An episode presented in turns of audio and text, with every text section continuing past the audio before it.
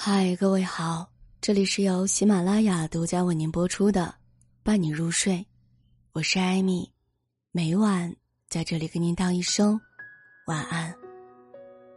美国洛杉矶大学医学院的心理学家加利斯梅尔做过一个心理学的实验，他让一个乐观开朗的人与一个郁郁寡欢的人同处一室，结果不到半个小时，这个原本乐观的人。也开始唉声叹气起来。加利斯梅尔通过进一步的实验证明，只需要二十分钟，不良情绪就会在不知不觉中传染给别人。人的坏情绪就是像病毒一样，具有很强的杀伤力和传染性。善待自己最好的方式是远离别人的坏情绪，不与别人的愤怒纠缠。在抖音上看到一个视频。心里挺有感触的。有一位身强力壮的年轻人正在走路，路过一辆车的时候，车上的男子突然推门，差点把年轻人撞倒了。他还没有来得及说话，男子却厉声吼道：“你会不会走路啊？没长眼睛啊！”明明自己有错在先，不仅不道歉，反而还十分的嚣张。年轻人准备教训他一顿，这个时候母亲刚好来了电话。什么时候回家？饭菜都准备好了，就等你了。接完母亲的电话，年轻人改变了主意，他走到男子的面前，鞠了一躬，说：“ 对不起，是我的错，下次走路一定会注意的。”对方翻了一个白眼儿：“你有病吧？”然后驾车而去。如果不是母亲的电话，他很可能会和对方大动干戈，酿成无法挽回的悲剧。生活中，有些人就像是一辆行走的垃圾车，他们身上装满了愤怒、恐惧、失望、暴躁等各种负面情绪，急于找到一个地方倾泻。你若是与之纠缠，结局只会是两败俱伤。尼采曾说：“与恶龙缠斗过久，自身亦会变成恶龙；凝视深渊过久，深渊将回忆凝视。”与其为别人的垃圾情绪买单，不如放平心态，避之则吉。不被别人的沮丧传染。前两天，堂妹跟我说，她正在找新房子，准备搬出去了。原来，堂妹去年毕业的时候，在单位附近租了个房子，和一个女孩成为了室友。一开始，两人相处的还不错，距离拉近之后，女生便常常到堂妹的房间串门聊天儿。只不过时间长了，堂妹就发现，她的生活里似乎永远充满了不如意。女生常常和堂妹抱怨自己的处境：工作不顺心，时常被领导刁难，被同事排挤；感情不如意，男朋友总是对她爱搭不理；没出生在一个好的家庭，让自己受尽了委屈。一开始，堂妹总是耐心的劝解她。时间长了，自己也觉得整个世界都充满了恶意，于是堂妹开始有意无意的躲避他。也许是感觉到了堂妹的疏离吧。前两天，女生发了这样一条朋友圈世界上哪有什么感同身受啊？掏心掏肺的把人当朋友，换不来一点真心。”知乎上有这样一个问题：身边有一个负能量的朋友，是怎么样的一种体验呢？有个高赞的回答说：“痛苦，这是我最深刻的感受。我感觉那个负能量的朋友就是我生活当中最大的负能量来源。每个人的身边也许都有这样的人，他们抱怨工作，抱怨生活，抱怨命运，希望得到所有人的同情。然而，负能量是会传染的，总是和消极悲观的人待在一起，自己也会变得颓废沮丧。”植物都喜欢向阳而生，有阳光的地方就有温暖，人也一样啊。远离负能量的圈子，才能还生活一片净土。不被别人的焦虑所裹挟。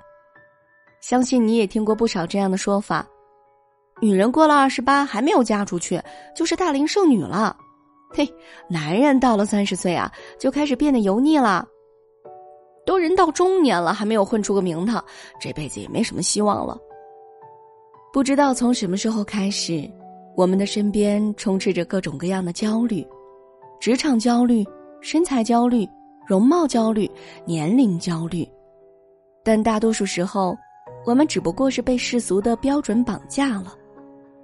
在金鸡奖论坛的舞台上，五十岁的女演员咏梅拿到这样一个命题：“四十加女演员的现状。”咏梅没有抱怨年龄给自己带来的困扰，她只是平静的和大家分享了一件事儿。每次参加活动，工作人员总是把她的照片修得毫无瑕疵，闪闪发光。她便跟工作人员商量说：“哎，我的图能不能尽量不修啊？如果非要修的话。”能不能别把我的皱纹都给修平了？那可是我好不容易长出来的呢。他说：“小姑娘的时候担心变老，我已经跟我的皱纹和解了。现在我不仅不会对皱纹感到紧张，反而有些骄傲。年龄不是我的敌人，我的故事写在我的脸上，而这张脸就是对时间最真实的一种致敬。”咏梅的一番话像是一剂良药。治愈了许多迷茫和焦虑的人。现实生活当中，每个人都扮演着不同的角色，也承担着别人赋予的种种压力。有句话说得好，在命运为我们安排的时区里，一切都准时，一切都刚刚好。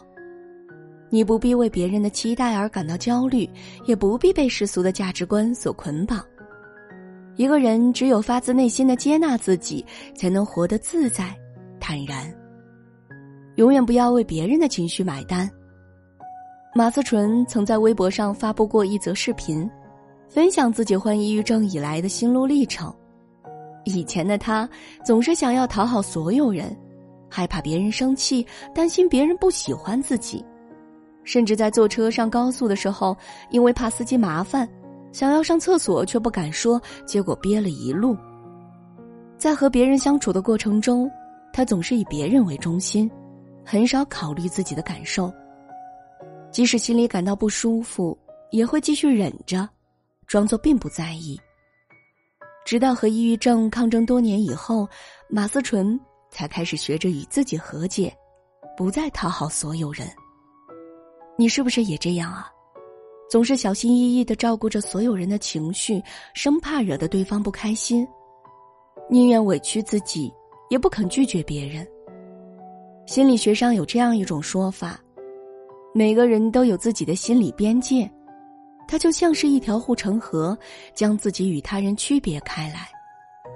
如果一个人有清晰的界限感，他就会意识到哪些是自己的事情，哪些是别人的。为别人的情绪负责，是一种越界的表现。人生在世，你永远无法让所有人满意，更没有义务讨好任何人。有人欣赏你，就有人讨厌你；有人羡慕你，也有人看不起你。总想顾及所有人的心情，只会令自己疲惫不堪的。白岩松曾说：“我们之所以活得很累，并非生活过于刻薄，而是我们太容易被他人的情绪所左右了。”一个人最清醒的认知是明白别人的情绪，与自己毫无关系。以后，把你有限的时间，花在真正值得的事情上吧。这里是由喜马拉雅独家为您播出的《伴你入睡》，我是艾米，每晚在这里跟您道一声晚安